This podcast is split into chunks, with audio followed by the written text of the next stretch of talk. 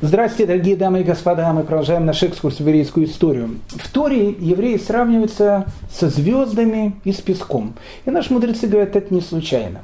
Если еврей падает, он падает в такую грязь, в которую не упадет представитель любого народа, который живет на этой земле. Но если он возвышается, он возвышается выше звезд. Так вот, на Западной Украине, которая тогда еще называлась Польшей, находился и находится до сих пор совершенно потрясающий звездный городок под названием Броды. Это уже более поздние времена, из этих брод выйдут различные бродские, которые будут и сахарозаводчиками, и богатыми людьми, и поэтами, которые, к сожалению, оставляют свой народ и похоронены на совершенно не еврейском венецианском кладбище Сан-Микеле, но это будет уже чуть позже. Броды в начале XVIII века славятся своими мудрецами. В Бродах быть бедным человеком не считалось зазорным, а вот быть неучем – это был позор.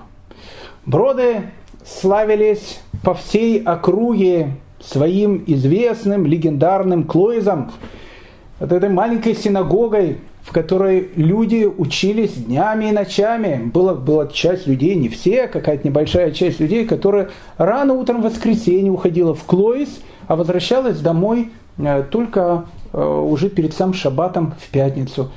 Их никто не видел, они учились днями и ночами в этом Клоизе. Это были святые люди.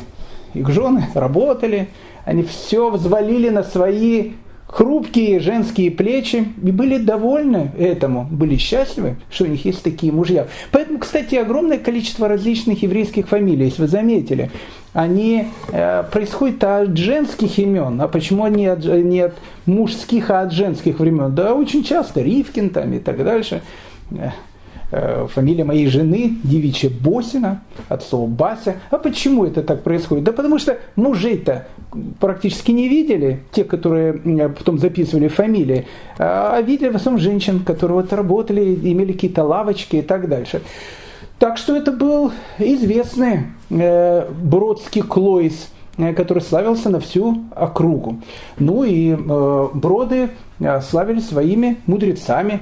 И одним из самых э, известных мудрецов, который был в бродах, это был Равгершем Кутовер, э, который был раввином, который был учителем, человеком очень известным. И вот однажды ранним утром в дом Рав Гершема Кутовера кто-то постучал. Ну, он открывает дверь, там стоит человек в коротком полушубке, подпоясанным широким кушаком. Так обычно одеваются балагулы. Балагулы по-нашемски это извозчик. А извозчик это отдельная тема в длительной э, еврейской истории, четырехтысячелетней еврейской истории. Балагола это, это целая история. Балаголы были люди очень э, суровые, они были прям как э, грузчики в Одесском порту. А они за словом в карман не лезли. Могли иногда такое словечко сказать, что человек, который ехал с балагулой, потом уже даже не знал, как уши закрывать.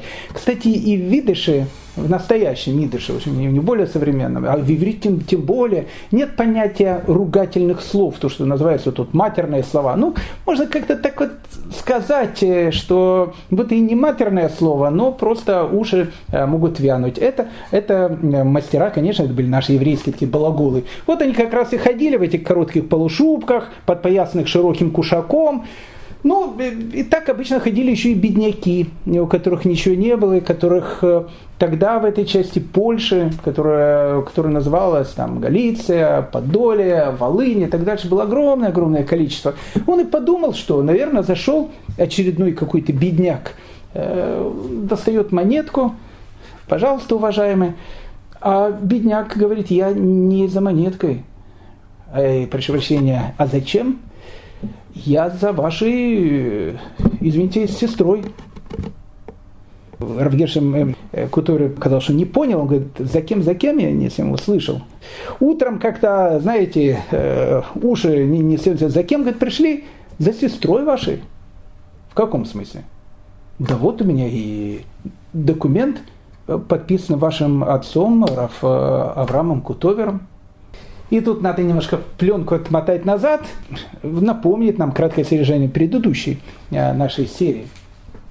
Мы рассказывали про жизнь Балшемтова, человека, которого звали раб Исроль Бен Элиезер, который Балшемтовым потом будет называться в более поздние времена, и, и под этим именем он войдет в еврейскую историю. Мы рассказывали про его детство, мы рассказывали про его необыкновенное отношение к жизни, его необыкновенное поведение – Э, Балшемтов всю жизнь, как мы сказали, пытался, стремился, чтобы вся его ученость, чтобы вся его учеба, она была неизвестна никому. А таких людей было много. Знаете, иногда бывало, бывало так. Э, в местечке э, вот есть какой-то человек, какой-то портной или какой-то сапожник, какой-то смотришь так с одним, одним глазом, ну не очень какой-то, все, вот живет так всю жизнь, шьет что-то, делает, все. А потом он через 120 лет умирал. А потом начинали разбирать его документы, бумаги. И вдруг обнаруживали, что рядом с ними под маской самого простого человека скрывался великий мудрец, который в каждую свободную минуту, которая была у него, совершал огромные духовные открытия. Но его путь в этой жизни – это был путь скромности. Он это делал не для людей, он это делал для Всевышнего, он это делал для своей семьи. Таких людей э, в те времена называли таким словом, как Нестар, скрытые праведники. Это был тот путь, который 20-летний э, Балшемтов решил избрать для себя. Мы говорили, что у него была трагическая судьба, он был сыном у родителей, он родился очень поздно, его вскоре умирает его папа, потом умирает его мама – он учился в школе, и мы с вами говорили о том, что видели о том, что учиться он не может, сделали его этим сторожем в школе, спал целыми днями, ночами учился, опять же, будучи маленьким мальчиком, он, он уже шел по этому пути. Потом его женили в 17 лет, потом у него жена, как обычно в те времена, умирает, он становится вдовцом, потом он уходит из Акупа, где он жил, поселился в каком-то небольшом местечке под Бродами, занимался работой Меламеда, ходил в какие-то местечки, хутора, где находилось один-два еврейских ребенка, пытаясь их чему-то научить. Ну, э, тогда это все называлось шлеперство, потому что так копейку не заработаешь никакую. Ну и так ну, занимались те, которые, ну, наверное, были либо аристократы, либо гиганты духа. То есть вот, вот они шли на такое какое-то самопожертвование и так дальше. Какой-то необычный такой простой парень из Акупа, несчастный, то, что у нас называется нейбах, вдовец, сирота, но э, человек, который умел давать очень хорошие советы.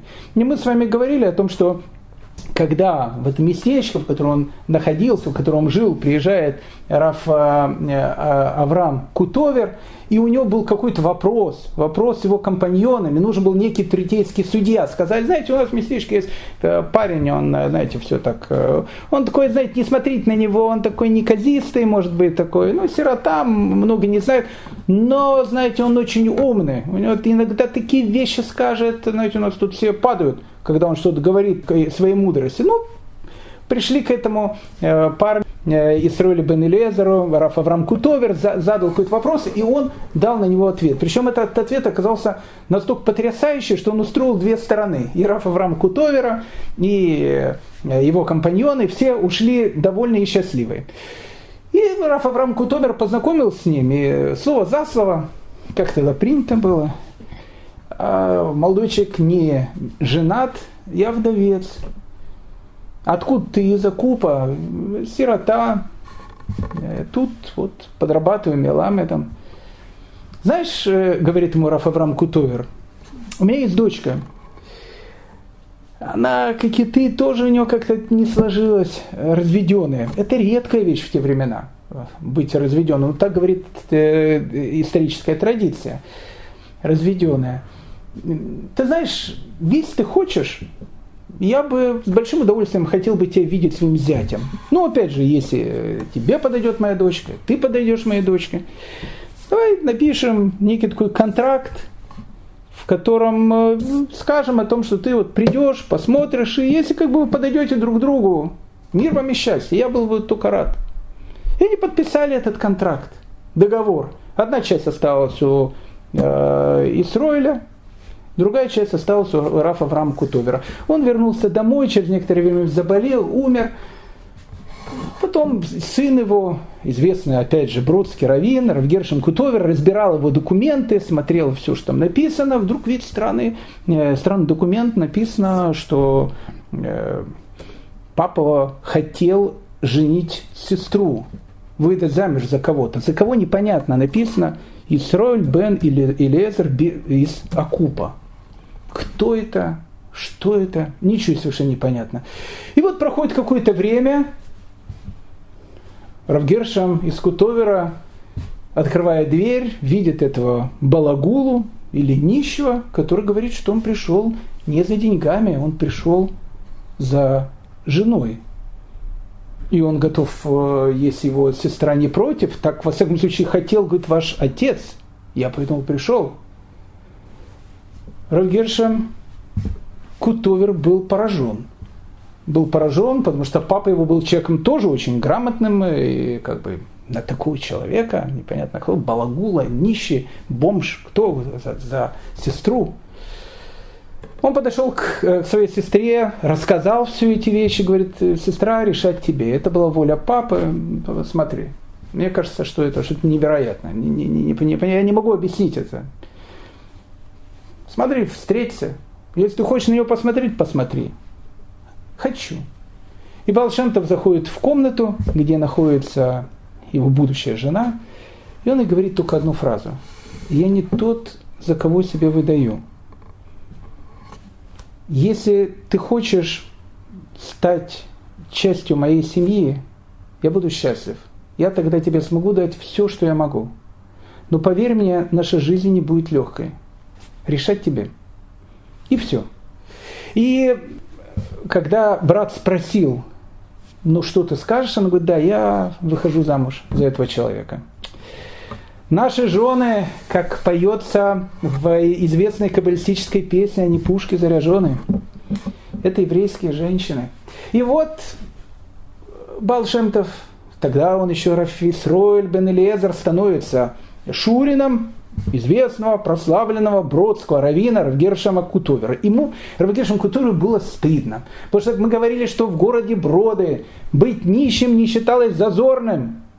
Иногда, чем ты более такой нищий, значит, тем более ученый. Но быть неучем в этом городе считалось позором. И вот этот э, его новый Шурин, который-то и читает по слогам, приходил в синагогу, хотя про себя бы читал, а то вслух люди молятся, там молитвы, а он сидит, а ш р э ё ш в и громко. И вся синагога сидит, смеется. Ой, позор. У Равгершема из Кутовера ад наступает в пределах отдельно взятого украинского городка Броды. Ну что делать? У прославленного человека Шурин полный неуч. Ну и Раф Авраам Кутовер понимает о том, что его учить надо чему-то. Учить какому-то уму, разуму, ну хоть что-нибудь, какую-то песенку, молитву, ну, ну хоть что-то. И он начинает с ним учиться, начинает с ним учиться, начинает учить ему чего-то. И, знаете, как об, об стенку горохом. Вот что-то учит, потом повтори, все забывает. Ну, вообще просто. И он, и он опустил руки. Ну, полностью опустил руки, не знает, что делать. Э, и он э, тогда сказал, ну знаешь что, ну, не знаю, что, ну хоть займи чем-то, ну да, давай вот возьми вот телегу, будешь меня там отвозить, я там уроки даю в соседнем городке, ну вот везешь меня хотя бы, ну, ну хоть что-то ж ты можешь сделать, ну да хотя бы в телегу сядь. Как скажешь, я в телегу, почему? Я могу, я знаю, как это, ну с лошадьми, почему нет? Ну и вот они сели в телегу, потом будут рассказывать эту историю, уже в будущем когда Равгершем Кутовер станет ближайшим и преданнейшим учеником этого неуча, будущего Балшемта, вот они в этой телеге, но дорога дальняя, телега же все-таки, это же не, не Lexus, не Mercedes, э, дорог, дороги такие же, как сейчас на Украине, все это, это не изменилось, да. Но только средство транспорта стало более другим, э, а так все то же самое. И вот они едут, и дороги с ухабами, там, оп, оп, оп, на этих, ну и, конечно, по этим ухабам человек начинает, на него находит дрема, закрывает глаза и начинает спать. Ну и Раф Гершем из Кутуры уснул, вдруг толчок. Он открывает глаза, смотрит а, в болоте. Он говорит, ты, ты что? Ты даже, что, телегой не можешь уже рукой? Как ты в болото, говорит, заехал? Ну, его этот Шурин несчастно смотрит на него с глупой улыбкой. Э, ну, так получилось, а что, ты не, не знал, вот лошадь этот. Давай, о, давай, говорит, телегу из этого болота будем вытаскивать. Ну, Балшантов пытается вытащить, не вытаскивается.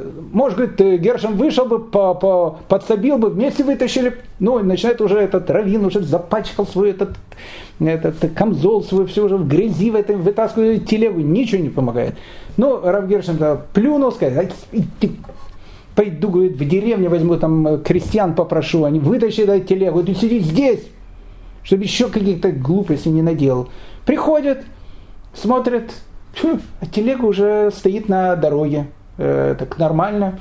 Э, стоит на дороге и, и, и Сройль с улыбкой сидит. Э, садится, говорит, э, все. Тут говорит, секундочку, а как ты э, телегу и вообще из болота, из грязи-то вытащил? Как? А Балшемтов так по-простому смотрит, говорит, ну а что, говорит, я стегнул э, разок лошадок. Они вышли сами, без всякого труда лошадки, они в творчестве Балшемтова будут занимать одно из самых достойных мест. А потом, в дальнейшем, один из его самых прославленных учеников, Равдов Берес Межерич, который войдет в еврейскую историю под именем Магит из Межерич, он будет говорить своим ученикам, говорил мой святой учитель Балшемтов, если лошадь знает, что она лошадь, она уже не лошадь. Лошадь в дальнейшем притчах Балшемтова, она будет олицетворять человеческое тело. Всадник, который сидит на лошади, это человеческая душа. Сама лошадь по себе лошадь. Сам всадник по себе, он тоже ничего делать не может. Ну куда он на далекие расстояния-то пойдет? без своей лошадки-то, но когда они вместе, когда всадник управляет лошадью, вот тогда это становится красиво. Но иногда, говорил Балшемтов, бывают такие ситуации, что всадник начинает дремать, а лошадь, она понятия не имеет, что ей делать, она же все-таки лошадь. Как у нас на латыни называется animal, тварь безмозглая. И вот лошадь, да вся же на инстинктах, начинает тут туда ходить, то сюда ходить, то в болото какое-то пойдет. А иногда не равит час подойдет к краю скалы, да и шиганет туда в пропасть. Ну лошадь, ну что делать-то с лошадью, если всадник спит? И самое главное во всей этой деле, говорил Балшемтов, разбудить всадника. Потому что когда всадник просыпается, лошадь, она понимает о том, что она только лошадь, и что все, что она должна делать, она должна делать то, что говорит ее хозяин, всадник, который находится, сидит на ней. И вот если будет этот симбиоз, тогда это уже будет не лошадь и, и, и, и всадник, тогда это будет, тогда это будет потрясающий принц, который выезжает на своем необыкновенном коне. Поэтому лошадь, человеческое тело, знающее, что она лошадь, о том, что есть еще что-то выше него, оно уже не лошадь. Оно уже не просто лошадь, это уже человек, который понимает и знает э, что-то себе. Поэтому и тут вот эта притча, ну кто ее тогда знал-то? Не надо, говорит, когда э, лошади, говорит, заходят в грязь, он говорит, стегануть их немножечко. Ну, немного стегануть, и выйдут из этой самой грязи. Ну, как вы сами понимаете, недолго э, длилось э, бродское счастье молодого Балшемтова. В скором времени Равгершем, э, он сказал, знаешь, э, мой дорогой Шурин, э, давай так, два варианта. Э, либо моя сестра разводится с тобой, я считаю, что это самый правильный вариант, это самый мудрый вариант. Ну, если вот она уже такая жена-декабристка, ну, знаете что, ребят, давайте я вам куплю маленькую какую-то какую харчевню или еще что-то, ну, подальше, подальше. И вот, вот живите там своей жизнью, будьте счастливы, ну, подальше от брод. И покупает им между Косово и Кутово, э, это все западная Украина, покупает там небольшой такой домик, а, а потом через какое-то время еще помогает им, они покупают маленький какой-то шинок, не какой-то ресторан, Прага, шинок маленький, какие-то копейки, которые там можно было иметь. И вот они начинают там жить. Балшемтов, тогда он еще просто Израиль, Бен Элиезер, целыми неделями проводит в Карпатских горах. Он копает там глину, привозит ее в это маленькое местечко. Его бедная, несчастная, хотя я уверен, что себя она считала самой счастливой, жена продает эту глину и в этом шинке занимается какой-то торговлей. А Балшемтов целыми неделями, как я сказал, проводит в Карпатских горах недалеко от маленького какой-то горной речушки, он нашел пещеру, и в этой пещере он днем и ночью занимался. Днем и ночью Балшемтов, будущий Балшемтов, Израиль бен Элиезер, постигал глубины кабалы, глубины, глубины еврейской тайной мудрости. Опять же, это одна из характерных черт Балшемтова – Балшемтов был человеком, который хотел э, свою тайну унести с собой. То есть он видел свое предназначение в жизни, э, которое было бы, чтобы для всех людей, которые были вокруг него, он был бы простым таким человеком, неучем, э, никаких ни привилегий, ни похвал, ничего. Так прожить всю свою жизнь. Но при всем при этом это был ученый, с огромнейшими знаниями, с огромнейшими познаниями. Если бы он был бы раввином, он был бы, наверное, одним из самых э, великих раввинов той, той эпохи. Но для Балшемтова самое главное было вот эта игра, чтобы главное никто бы не понял, кто он на самом деле. Он так хотел прожить всю свою жизнь. И вот э, Балшемтов, он э, живет в этих самых Карпатских горах, в пещере, он занимается тайнами Кабалы. И вот 18 июля 1724 года ему открывается Магит.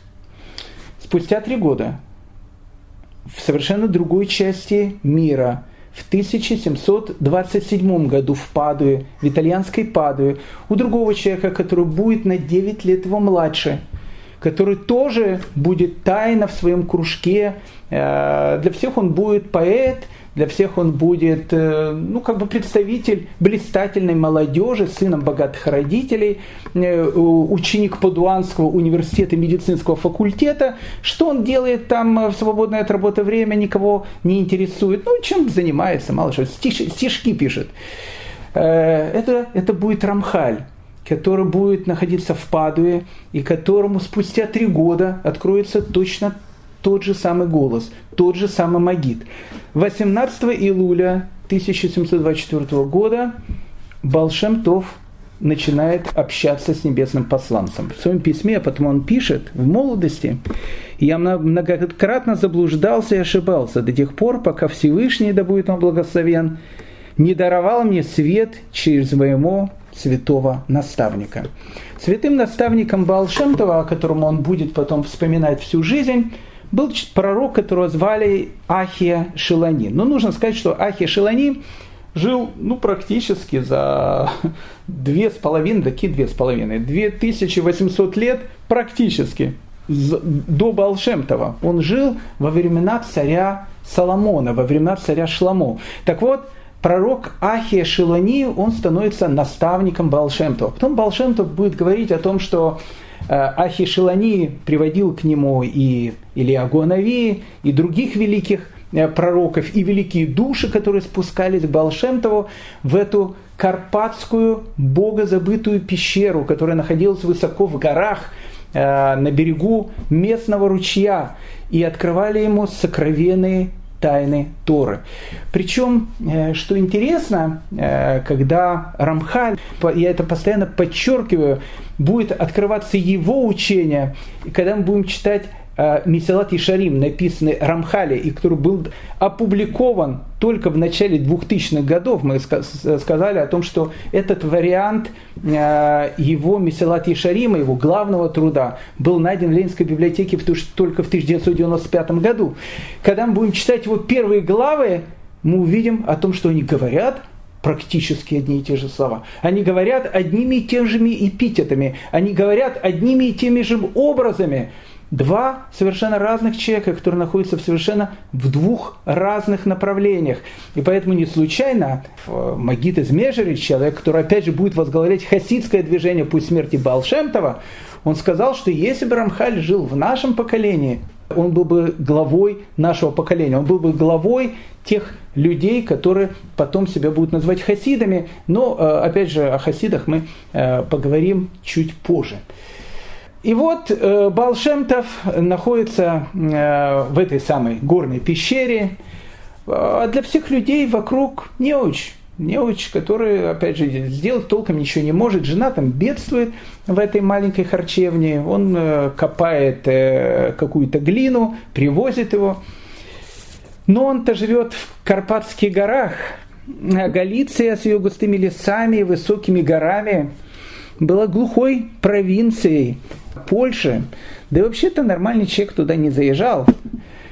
Если у человека с Краковой или Варшавы спросить, что находится в Карпатских горах, он бы сто процентов ответил. Но все знают, в Карпатских горах находятся разбойники и нечистая сила, которая шастает от ручейка к ручейку, от пещеры к пещере, от дерева к дереву. Нормальный человек в те места не идет. И они бы были, в принципе, правы. Насчет нечистой силы не уверен, а вот насчет разбойников – да. В те времена вот эта вот часть Галиции, э, эта часть Западной Украины с ее зелеными Карпатами, она была, в общем, поле деятельности таких товарищей, которых назвали опрышники. Опрышники – это такая вот часть западноукраинской истории – Многие крестьяне, э, которые, у которых нет нечего было кушать, особенно безземельные крестьяне, уходили в горы, ну и становились разбойниками, то, что называлось опрышниками. Опрышниками движение крестьян, которое, в принципе, существовало в Карпатских горах где-то с начала 16 до середины 19 века. Потом был э, лет, может быть, ну, ну, лет 80 перерыв, а потом появились бандеровцы. Они тоже там ходили в этих же самых Карпатских горах. Сейчас, я надеюсь, там э, более-менее спокойно. Но на протяжении веков вот опрыжники, бандеровцы, вот эта вся компашка, они все там шастали. Э, опрышники, разбойники, которые грабили, убивали, Э, для народного эпоса опрышники – это такие народные Робингуды, э, такие национальные герои. Э, обычно они грабили поляков, ну, евреев, понятно, а кого еще? Ну, и богатых местных могли пограбить, если они по глупости заезжали в Карпатские горы. И вот эти самые опрышники, э, эти вот партизаны, э, бендеровцы 18 века, которые жили в Карпатских горах, вдруг э, замечают о том, что на их ареале обитания появляется какой-то пархаты, как они сказали, который живет в какой-то пещере, занимается какими-то странными вещами, постоянно что-то бормочет себе под нос. В общем, как бы странный такой человек. Э, интересно э, вот эта вот связь между Балшемтовым и разбойниками. Оно потом становится частью эпоса э, народов, которые населяют, гуцулы и так дальше. Это не только становится еврейской и, и легендами и историями, это становится и украинскими историями. Известная гуцульская история она описывает, как происходит знакомство между опрышниками, между разбойниками и этим странным евреем, который находится около какой-то ручейка, э, сидит в какой-то пещере, э, и которого они впервые встречают. Они описывают это знакомство. Рассказывается в этой истории. Однажды опрышники идут по горам, и вдруг они видят странную картину. На вершине одной из гор идет еврей. Ну, одет как еврей, идет, идет и бормочет себе что-то под нос. Ну, они увидели, говорят, а, жидок, может его эй, туда-сюда. Они говорят, подождите, секундочку, он сейчас постится, мы его зарежем, все заберем, все нормально, ждем тут. Тихо, не спугните дичь. И вот они смотрят, Балшемтов идет по горе, глаза у него закрыты, что-то, как они говорят, бормочет под нос, и они видят о том, что он подходит к краю горы. Э, и тут один из опрышников говорит, можно крикнуть, еврей все-таки тоже человек, сейчас упадет и все разобьется. Да ладно, говорит, ничего, жидок туда-сюда упадет, посмотрим, может у него деньги какие-то есть. Молчи, чтобы не спугнуть. И вот они видят, что он доходит до края этой горы, и вдруг они смотрят странную вещь. А рядом с этой горой, опять же, это говорит гуцульская легенда, находится другая гора. И вдруг они видят, что эта другая гора приближается к той горе, по которой он, и он идет. Он плавно переходит на другую гору, и вдруг она, как лифт с его дверями, расходится в, в, в разные стороны. Когда это увидели опришники, как говорит народная легенда, они поняли, как там написано, что перед ними находится человек Божий, и с этого самого момента э, Балшемтов становится для э, разбойника человеком Божьим, которого трогать нельзя. Э, пришники потом пришли к Балшемтову, к его пещере, и говорят ему о том, что мы знаем, что ты человек Божий, и мы просим, чтобы ты за нас молился, чтобы нас никто не поймал, работа у нас такая опасная, и Балшемтов сказал, хорошо, я буду за вас молиться, но только при одном условии. Вы пообещаете, что вы никогда не будете трогать евреев. И опришники дали такое обещание. Один из главных вождей опришников был такой человек, которого звали Олесь Довбуш. Ну, Олесь Довбуш, опять же, для э, Западной Украины, это такой же национальный герой, как э, Робин Гуд в Англии. Олесь Довбуш, благородный разбойник, ну я не знаю, насколько он был благородный, Э, он был безземельным крестьянином, пас овец и однажды решил плюнуть на все вещи, которые у него там есть, и вместе со своим братом Иваном ушел в горы, стал предводителем э, в атаге этих, этих самых опрышников. Прожил он недолгую жизнь, 7-8 лет он грабил э, местное население, пока, в общем, как говорится, не попал на жареном все-таки романтический герой, э, у него была своя любовница в местном э, местечке, но он как бы человек был благородный, религиозный, понятно, и муж его этой любовницы настучал на него пульской полиции. И вот очередной раз, когда он пришел к своей зазнобе, как это называется, его уже ждала полиция, началась перестрелка, перестрелка как в гангстерских фильмах, и Олеса Добуша пристрелили. Ну вот Олесь Добуш Э, для, э, еще раз, э, украинского фольклора, западноукраинского фольклора, это такой Рубин Гуд. И рядом с Олесей Добышем всегда присутствует Балшемтов. Опять же, старая гуцульская легенда описывает, как произошло их знакомство. Однажды написано в этой истории, Олесь Довбуш со своими дружками заходит в харчевню, которой владела жена Балшемтова. Видно, дело было в пятницу, потому что и сам Балшемтов находился в этой самой харчевне. Ну, зашел, как обычно, сказал, так, давайте покормите наших э, хлопцев, иначе мы вас тут всех тут перережем. Жена Балшемтова говорит, да платить будете? Он достал топорик, знаете, у гуцулов такие топорики были, достал топорик, он говорит, я сейчас, говорит, вам головы поотрубаю, и вы узнаете, что значит платить.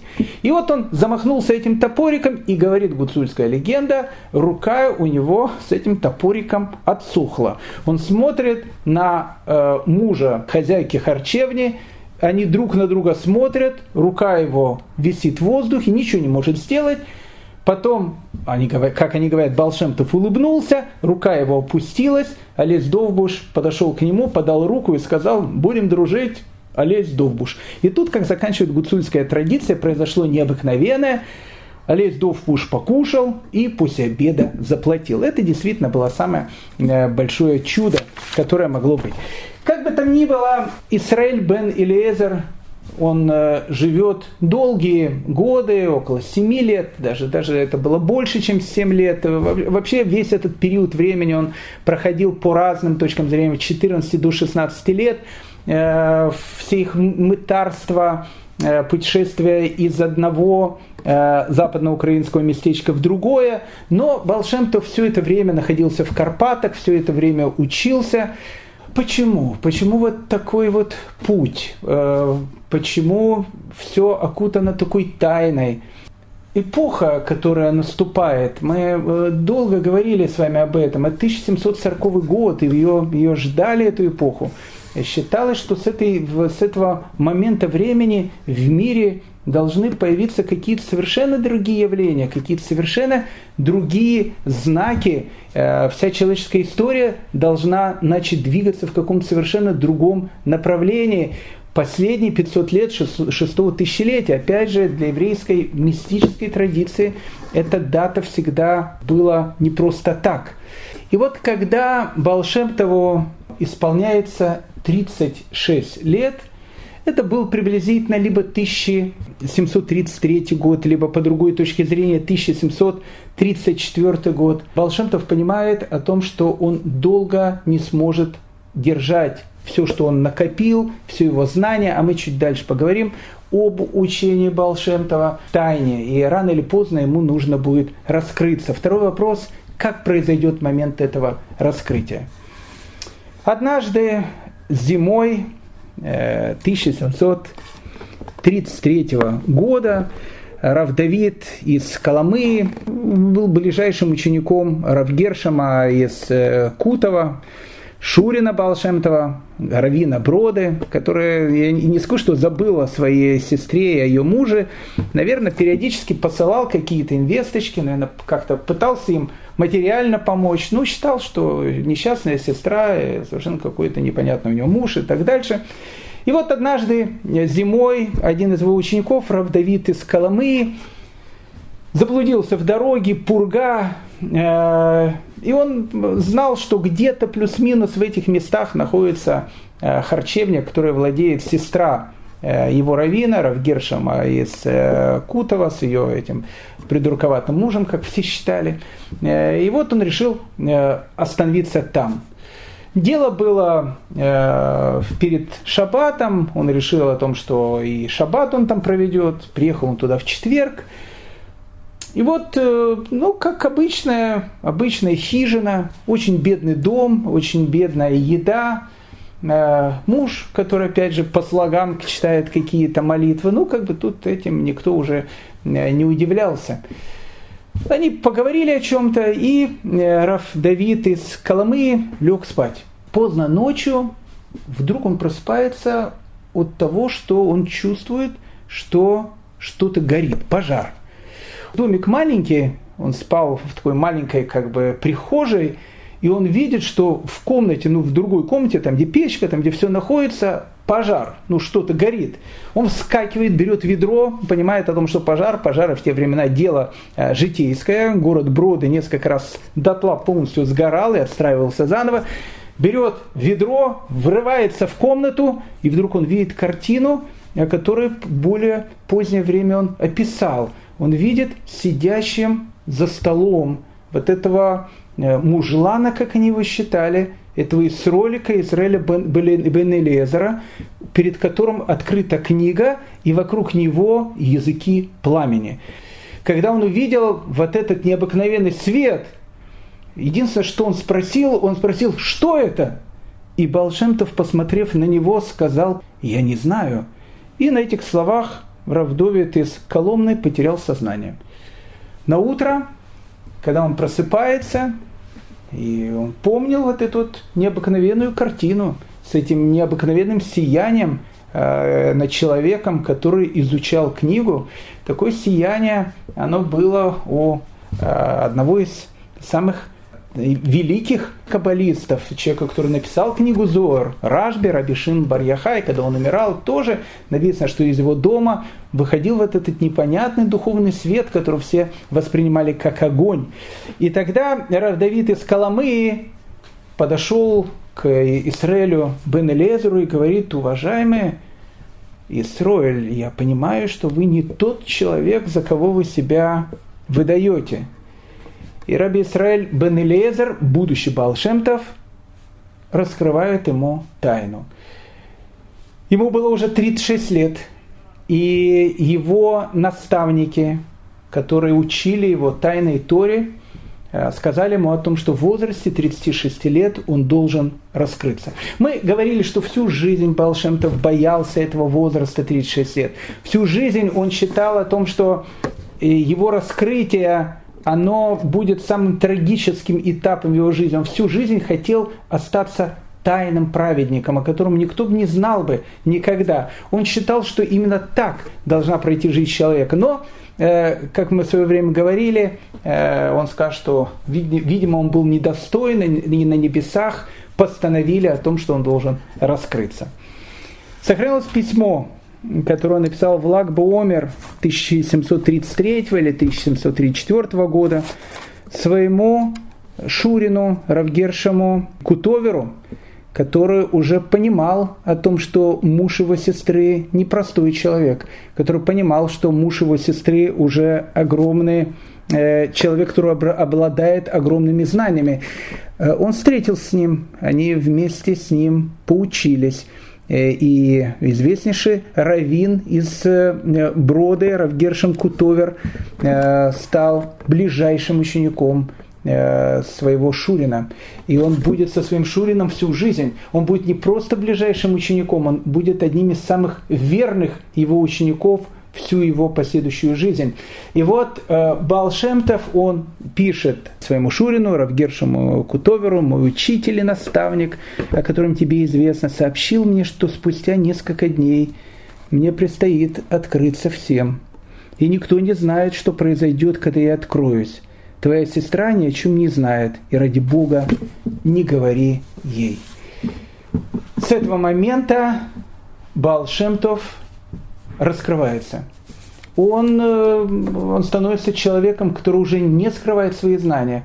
Он становится человеком, который решил посвятить всю свою жизнь помощи другим людям. И человеком, который будет помогать им находить свой путь к Творцу. Таких людей, как он, в народе называли балшемами. Мы уже говорили когда-то об этом. Балшем был не первым и не последним. Балшемов будет огромное количество до Балшема и после Балшема. Мы даже говорили про Балшема из Лондона. Но только одного из них будут звать Балшем Тов. Тов – добрый или хороший. Кто такой Балшем? Почему человека, человеку давали такой эпитет Балшем? Что такое Баль? Баль это хозяин шем имени, хозяин имени, тот, кто обладает тайной имен. Говорит каббалистическая традиция о том, что э, в нашем мире, который Всевышний сделал так, что он нам кажется ну, совершенно таким материальным, Э, реальным, э, когда яблоко падает, оно обязательно падает на голову Ньютона, оно, оно всегда упадет вниз, оно никогда не полетит наверх. В этом мире все можно предсказать и все можно вычислить. Физики любой формулой могут вам все сказать. Вы можете запустить э, космические аппараты, 100% знать, в какую точку он приземлится на Марсе, и с этой точки на Марсе он вам будет передавать видеоизображения и даже звуки с Красной планеты физика, никакой лирики, никакой мистики. Обычный физический мир. Но за этим физическим миром, как говорит опять же каббалистическая традиция, как об этом учил Рамхали, как об этом будет учить Балшемтов, и как об этом известно опять же в еврейской тайной мудрости, в еврейской тайной Торе, физический мир является только проекцией духовного мира. Так вот, э, в этом физическом мире действительно все так устроено, что все должно работать по законам природы. Но существуют определенные каналы, при помощи которых человек может изменить действительность, материальность того мира, который находится вокруг него. Как это можно сделать, я не буду углубляться в все эти вещи, плюс сам я их особенно не знаю. Это можно сделать при помощи имен Всевышнего. Оказывается, человек не случайно умеет говорить. Он единственный из всех, кто говорит. Нет, э, попугай тоже умеет говорить, но попугай, попка, он, в принципе, дурак. То есть э, то, что ему скажет, скажет, то он и повторит. Он просто как э, диктофон такой живой. Биологический робот, который умеет разговаривать. у человека дар его речи – это нечто, что отделяет его от вообще всех творений, которые существуют в этом мире. Так вот, э, говорит э, тайная еврейская традиция, что при помощи имен Бога, если человек знает, как правильно их произнести, и если у человека на это есть разрешение, не буду опять же углубляться в эту тематику, он может повлиять на материальную э, действительность, которую есть, и изменить ее. Поэтому при помощи этого для человека может э, перестать действовать пространство, время и так дальше. Так вот, людей, которые обладали э, мудростью и которые обладали большой праведностью и которые обладали большими знаниями тайной традиции, то, что у сейчас называется каббала, каббалистическими какими-то традициями, и которые знали секреты этих имен, их назвали балшемами. То есть их назвали людьми, которые владеют этими именами. Ну, что делали обычно балшемы? Балшемы, они помогали людям, э, они ходили из местечка в местечки. Обычно они были травниками, э, ну вот как и наш герой, Раби Исраэль, Бен Элиезер, которого мы сейчас э, давайте уже будем называть Балшемтов, как он вошел в еврейскую традицию, э, был травниками, да, лечил травами больных людей, молитвами обязательно. И молитвы таких людей не всегда срабатывали. Ну и амулетами. Амулет в те времена, как бы вещь была очень-очень распространенная, то, что у нас называется камея как делались амулеты, брался кусочек пергамента, на нем писалось имя человека, потом писалось имя его мамы, а потом писались всякие различные имена в сочетании с какими-то буквами, которые знал только тот человек, который мог писать э, амулет. Потом э, амулет его как бы э, заворачивали в такой маленькое э, кожаное такой э, футлярчик и обычно вешали его на шею. Он висел на шее. Э, как правило, такие амулеты носили роженицы э, перед родами. Мы говорили, что в те времена э, роды это была вещь всегда очень-очень опасная. И маленькие дети, э, смертность была совершенно страшная, огромная. Огромное количество маленьких детей умирало, поэтому над люлькой маленького ребенка всегда пытались тоже повесить этот амулет. Ну, многие к этому относились очень скептически, некоторые относились даже очень враждебно. Хотя, опять же, еще раз, амулеты или камеи писали великие люди, такие как э, Раф Йоханан Эйбишес, о котором мы с вами говорили, у которого из-за этого амулета и возник этот тот самый спор с Явицем, э, который тогда расколол всю Европу чуть позже, в этих событиях, о которых мы с вами говорим, но в то же самое в 18 веке. Поэтому балшемы – это люди, которые лечат травами, молитвами, амулетами. Они ходили из местечка в местечко, они э, помогали людям, практически никогда за это не брали никакие деньги. Ну, то, что они были э, такими людьми, которых местное население, не, не еврейское, а местное население называло э, божьими людьми. Рассказывают, что э, однажды некий какой-то э, там помещик решил пожаловаться воеводе местному о том, что тут есть какой-то еврей, чернокнижник, э, он что-то говорит, какие-то там амулеты пишет и так дальше. Э, его надо как чернокнижника, может быть, сжечь, как колдуна или еще что-то. И тогда этот воевода, он сказал, что не трогай его, потому что он человек Божий. Я тебе, говорит, посоветую, ты лучше, говорит, с ним будь в хороших отношениях. То есть Балшемтов э, через какое-то небольшое время он становится довольно известным человеком на Украине. И среди евреев, и, кстати, и не среди евреев. Э, к нему приходило много людей. Э, кому он мог, он пытался помогать. Потом входит в еврейскую традицию много-много этих различных историй про вот этот период Балшемтова, когда он начал раскрываться, когда он начал ходить из местечка в местечко в э, книге его биографии Шевхейбеш упоминается около 50 городов и селений, которые поселил Балшемтов. Я думаю, их было намного больше.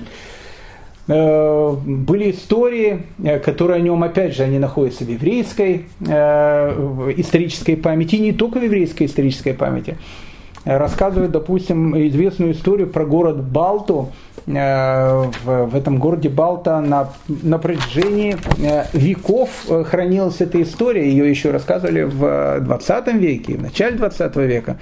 Рассказывают о том, что, что когда-то Балшемтов посетил Балту Э, и сказал, что смотрите, наступит время, когда ваш город будет полностью разрушен, но после этого он будет восстановлен, и он станет еврейским городом. И вообще он сказал, Балта будет существовать как город до времен Машеха. Поэтому, если слушают нас из города Балты, вот такой вот э, дал пророчество Балшемтов. И действительно, э, Балта, которая находилась на границе между Османской империей и Польшей во время русско-турецкой войны 1768-1774 года, была полностью разрушена до, до основания. Евреи, кстати, смогли убежать из Балта, там практически никто не пострадал. Но после этого Балта действительно становится таким большим Э, таким большим еврейским местечком, э, в которое практически все население это были евреи. И оно существует, э, этот город существует, понятно, до сегодняшнего дня. Поэтому Балшемтов, еще раз, он ходит из местечка в местечко, он ходит от маленького городка до маленького городка. Обычно вот эти вот встречи и его походы э, в эти местечки, они э, начинались с того, что он, как правило, приходил на рыночную площадь.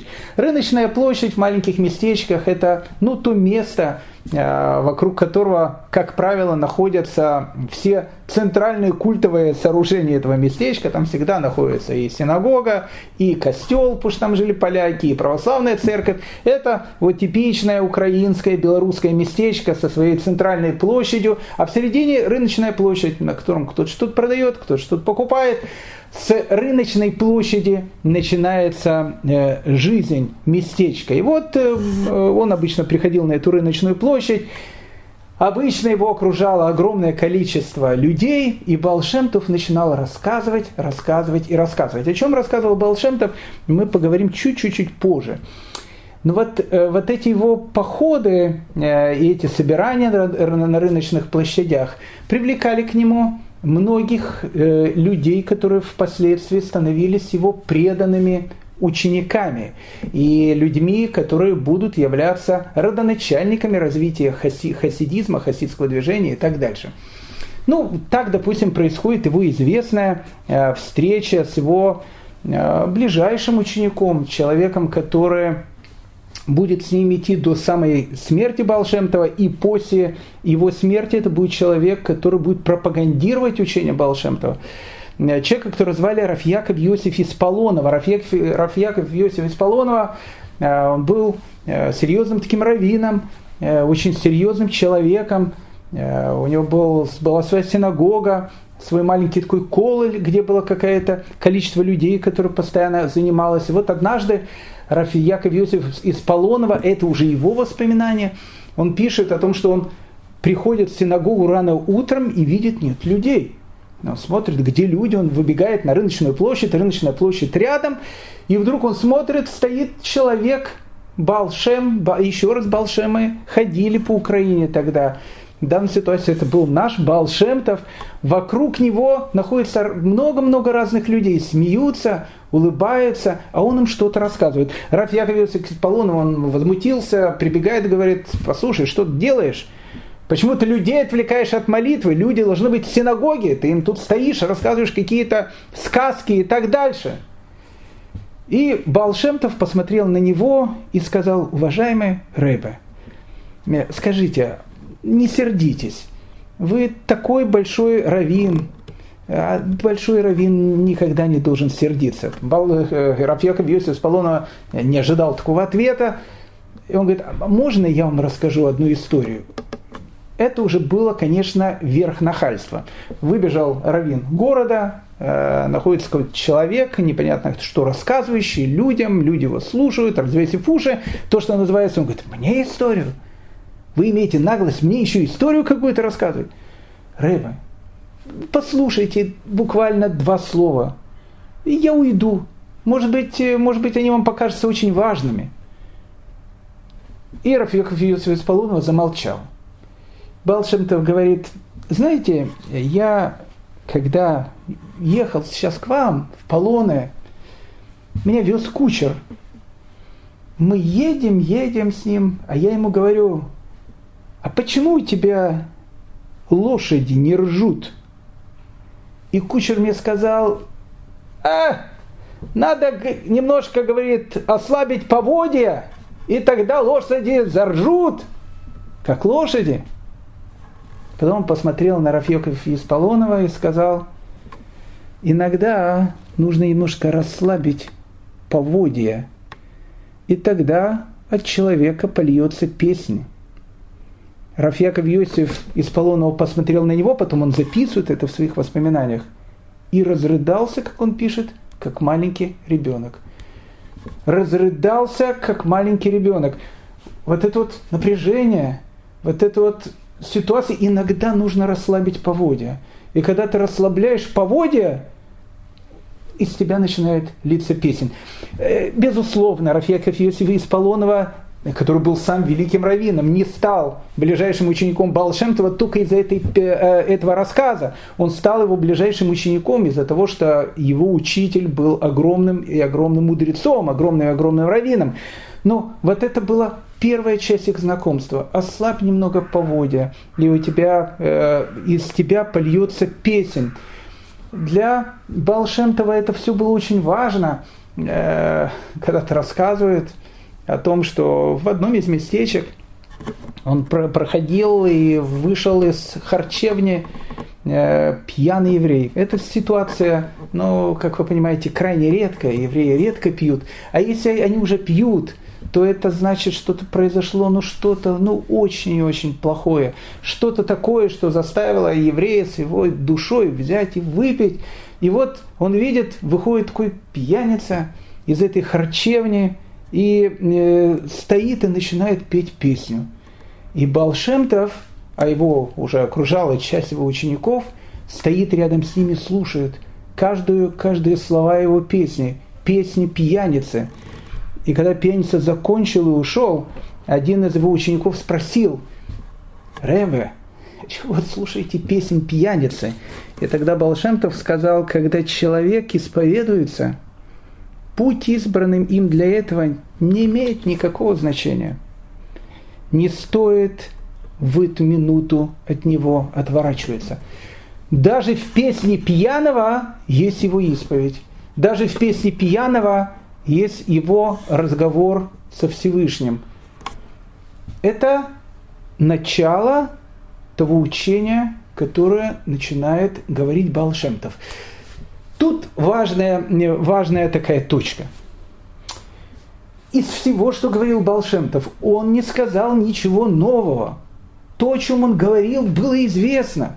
Но ведь другой Э, человек, который плюс-минус живет в эту же самую эпоху. Обратите внимание, Балшемтов раскрывается в 1734 году. Он начинает открыто проповедовать свои идеи, он начинает открыто проповедовать свои тайные знания Торы в 1734 году. Это год, с которым Рамхалю, который в этот момент пересекает Альпы и переезжает жить в Амстердам, запрещают проповедовать и разговаривать о том, что он э, э, учил до этого. Рамхалю запрещают преподавать его учение. В совершенно другой части мира появляется человек, который начинает проповедовать свое учение. Так вот, э, к учению Балшемтова. Тут очень важный э, такой вот момент, на который, э, на который нужно обратить внимание. Балшемтов это не такой, прошу прощения, еврейский добрый дедушка Мазай, который ходит, рассказывает какие-то истории, притчи, и все, и все бегут за ним, вот это очень. Нет, Балшемтов это глубочайший мудрец, это глубочайший раввин, это огромнейший каббалист, это человек, обладающий необыкновенной праведностью, но который пытается со многими говорить на понятном им языке. И вот здесь вот очень важная точка, потому что, в принципе, с этого все и будет начинаться. И все учение. Еще раз, в учении Балшемтова нет ничего нового. Казалось бы, все, что он говорит, известно давно. Но помните, как начинается Месилат Ешарим Рамхаля, Рафмой Шихайм Луцата, он же начинает с этих слов. В этой книге, говорит э, Рамхаль, все, что я буду говорить, известно всем, известно давно. И люди не обращают на это внимание, только говоря о том, что зачем обращать на это внимание? Ведь это известно всем, ведь об этом говорит каждый. Но в этом-то, говорит, и проблема. Потому что иногда за тем, что нам кажется обыденным, известным всем, и находится самая важная вещь, на которую нужно обращать больше всего внимания. Поэтому в учении Балшемтова мы не увидим ничего нового. Но совместив и сделав синтез из многих разных идей, которые существовали, э, существовали до этого, появится совершенно другое учение, появится совершенно другой взгляд на мир. Ну, еще одна вещь, перед тем, как мы поговорим про учение Балшемтова, еще раз, мы с Балшемтовым не прощаемся, мы с ним только начинаем знакомиться. Э, тут важная тоже такая вот вещь. Понимаете, мы с вами уже обращали на это внимание вот эта часть Украины, ну хорошо, Польша, называйте ее так, Э, где из местечка в местечко ходит Балшемтов. Э, ведь там же жили обездоленные, ограбленные, видящие погромы, видящие страшные контрибуции люди. Э, ведь мы с вами говорили Литва. Литва, там тоже были эти бедствия. Это все часть единого государства, Речь Посполитая. Но Литва, она остается центром учености, потому что все эти войны, все эти кошмары, которые происходили вот в той части Польши, которая сейчас будет называться Западная Украина, там Подолье, Волынь и так дальше, э, не было там таких разрушений, не было там тех несчастий, которые были там. И поэтому центры учености в Литве, они были другими. А вот вся вот эта вот часть Украины, ведь ее населяют сейчас люди, которые пережили эти ужасы. Сначала Богдан Хмельницкий, потом э, погромы, потом сначала туда приходит э, и шведская война, потом эти с русскими война, потом опять шведская война, э, потом казаки, которые постоянно грабят, которые постоянно убивают, и беднота, бедность, страшная, страшная бедность. И вот люди, э, которые там живут, а там живет огромное количество евреев, это люди, у которых очень мало знания – ну, очень мало знания. Ну, то есть, ну, как бы, э, мы видели, что в Акупе даже сироту учили э, читать э, там Алф Бет, и он что читал. Безусловно, в городе Герои Брод, э, Брода, мы говорили, был там Клоис, там учились какие-то люди, были. Но большая часть людей, большая часть населения, это были люди, которые жили в, в далеких каких-то деревнях. Они зарабатывали какие-то копейки, пытаясь выжить в этом ужасе, который тогда царил в Польше, эти кровавые наветы, которые постоянно было. И у людей, э, у многих людей, которые находятся там, они чувствуют свою второсортность, потому что э, Понимаете, в еврейском мире, мы с вами об этом говорили, на протяжении веков, что было главным Э, стимулом того, что человек считался состоявшимся. Самым главным э, э, лакмусовой бумажкой этого была его мудрость, не богатство. Никто не спрашивал, какой у тебя, сколько у тебя находится на банковском счету. Это уже было второстепенно и даже третьестепенно. Знание, мудрость, вот это всегда ценилось. А если человек не мудрый, то как бы, ну, как бы, ну что, что о нем говорить? Ну вот не мудрый, вот, вот так вот, не получилось у него. А у этого огромного количества массы людей, которые живет в этих городах и местечках, да нет у них этой мудрости, и они ощущают себя второсортными, они ощущают себя Богом забытыми, они ощущают себя несостоявшимися евреями. И вот именно к ним – именно к ним направляется Балшемтов. Его основное учение, в котором еще раз нет ничего нового. И в дальнейшем хасидское учение во многом, я прошу прощения у хасидов, если они нас будут слушать, она отходит от этой чистоты мысли, которая которое было у Балашемтова. Много-много наслоений потом появляется, вражды, ненависти – этот праведник будет бороться с этим праведником, ты этот хасид, я этот хасид, мы друг с другом не, не общаемся, это, это совершенно не то, что учил он. Он учил совершенно другим понятиям, другим идеям, другим идеалам. И вот э, его э, обращение к простому человеку, оно становится, наверное, принципиально важным в его учении.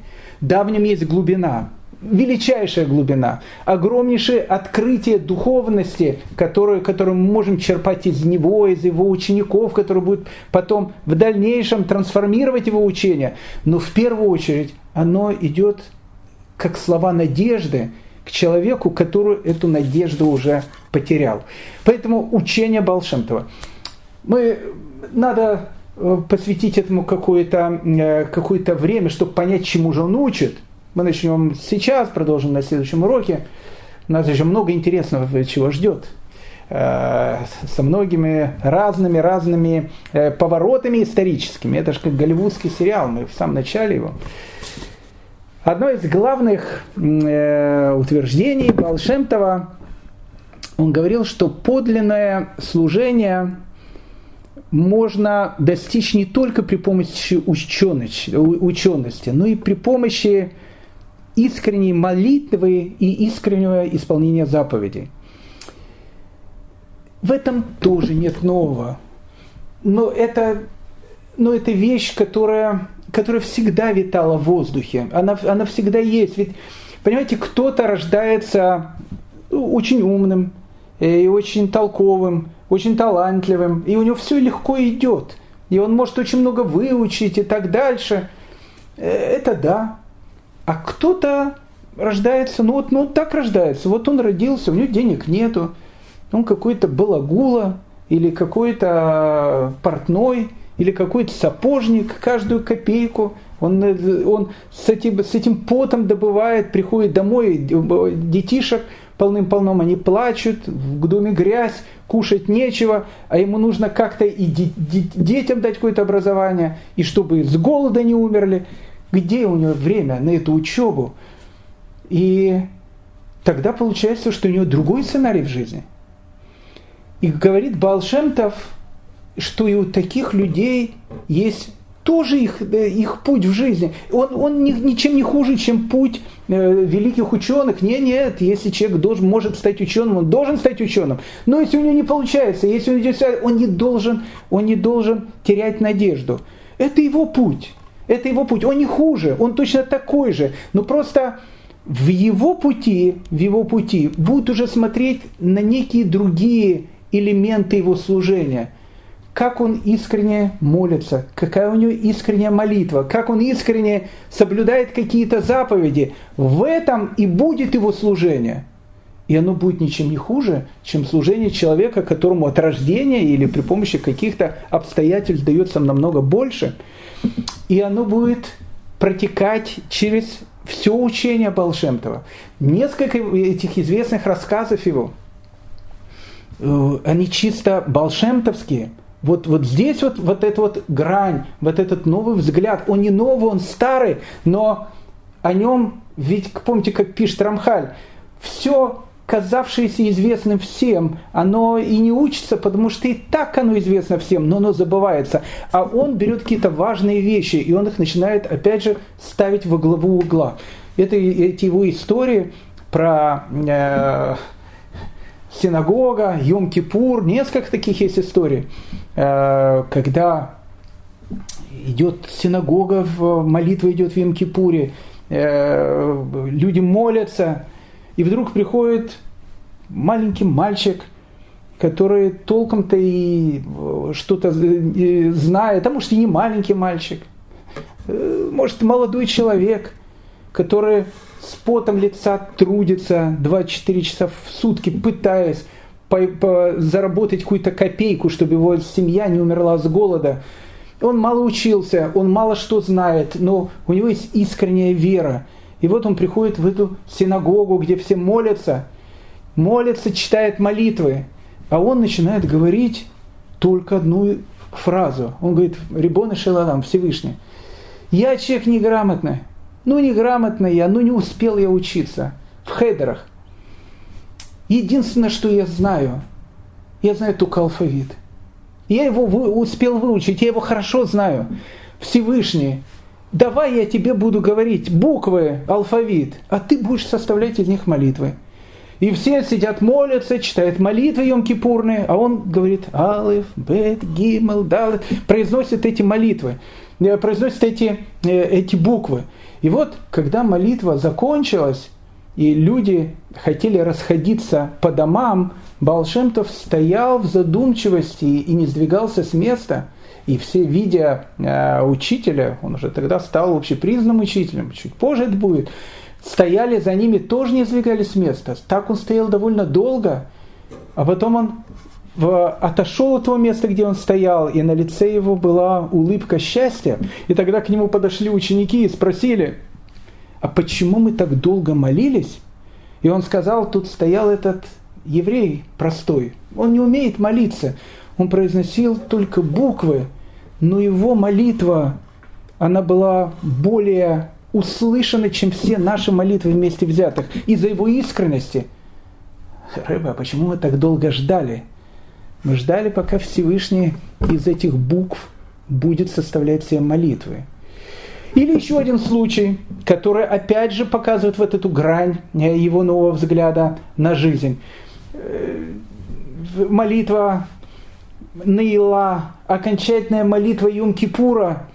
И, и тут э, маленький мальчик приходит с папой, и все молятся, все плачут, а Балшемтов чувствует, как он говорил своим ученикам, не доходит молитва до, до неба, не открыты ворота небес что-то происходит, еще какой-то рывок, что-то должно произойти. И вот этот маленький мальчик во время молитвы Наила достает дудочку, это запрещенная вещь Йом Кипур, запрещенная, он маленький мальчик, достает эту дудочку, папа не успевает ему ничего сказать, он берет эту дудочку и говорит, Всевышний, я молиться-то не умею, единственное, что я могу сделать, я могу тебе сыграть песенку на дудочке.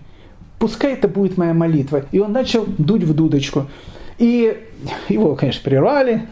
Э, запрещено это делать в Йом-Кипур, играть в дудочку. Но когда закончился Йом-Кипур, Балшемтов посмотрел на своих учеников и сказал, все наши молитвы были бы не услышаны, если бы не игра на дудочке этого мальчика. Это новый взгляд. Это не новый, это старый взгляд, которые, на которые обращается внимание. Да, потом будут происходить перегибы на местах, безусловно, и мы об этом будем говорить об этих перегибах. А, будут, э, ведь э, были те, которые были учителями, а были те, которые ну просто что-то услышали. Но если, как бы, самое главное, это вот молитва, все, может, теперь и не учиться можно, но как бы помолился, а зачем учиться, если э, более простым способом на дудочке поиграл и все. Были такие перегибы на, на, на местах, но это, но это будут перегибы. Ведь самое главное, тут же была вот эта основная идея. И, и так, Э, первая идея, на которую подчеркивает и э, показывает нам Балшемтов, о том, что даже если у тебя по какой-то причинности, по какой-то причине нету учености, даже если ты, э, даже если ты не можешь выразить то что, то, что есть у тебя, любая искренняя молитва, любое искреннее обращение, оно уже слышится. Бэшт учил, что э, Всевышний любит всех э, и понимает каждое движение сердец. Э, как отец любит и понимает э, сына. Это, эту фразу он повторял очень часто.